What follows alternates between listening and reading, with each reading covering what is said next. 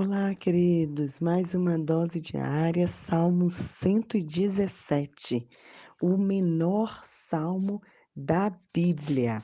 Diz assim: Louvem ao Senhor todas as nações, louvem todos os povos, pois grande é o seu amor por nós e a sua fidelidade dura para sempre. Louvado seja o Senhor.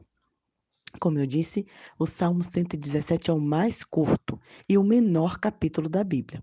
Apesar disso, ocupa posição central nas Escrituras e apresenta a maior abrangência possível.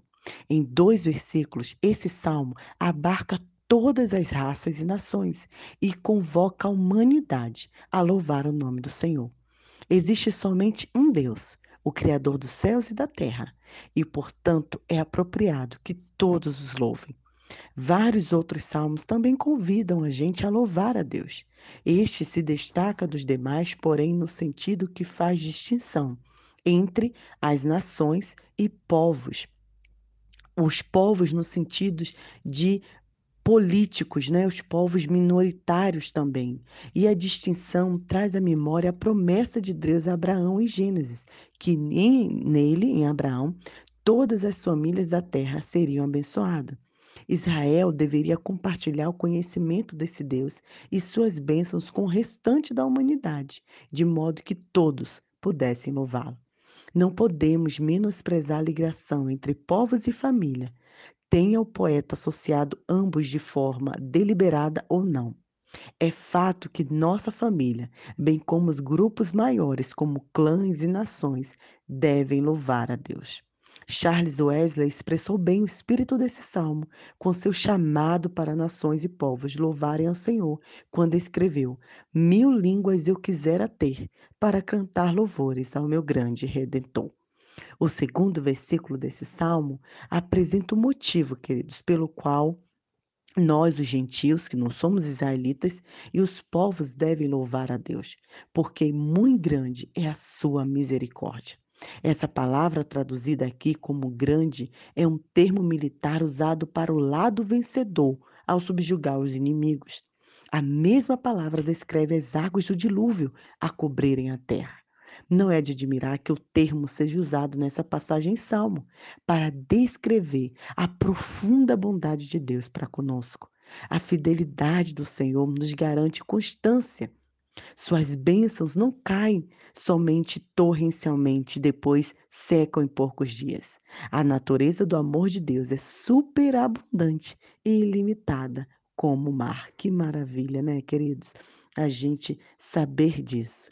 O menor de todos os salmos devem colocar-nos de joelhos em gratidão e levar-nos a trabalhar para que todos participem desse coro de louvor.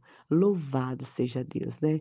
Se a gente entender a dimensão disso, né, e poder então louvar pela misericórdia, pela fidelidade, sabe, irmãos? Deus é fiel. Ele é misericordioso, ele tem pena de nós, ele não nos pune com, conforme a gente merece, ele não nos trata conforme os nossos pecados. O Senhor é maravilhoso. E sim, nós devemos falar isso para todos os povos, todas as nações, louvar e engrandecer ao nosso Deus. Que você entenda isso, que essa seja a nossa oração. Senhor, nos ajude a propagar o teu evangelho, fazer com que outros povos, outras famílias, outros clãs, outros grupos conheçam a ti. Que todos te louvem, te adorem, te exaltem.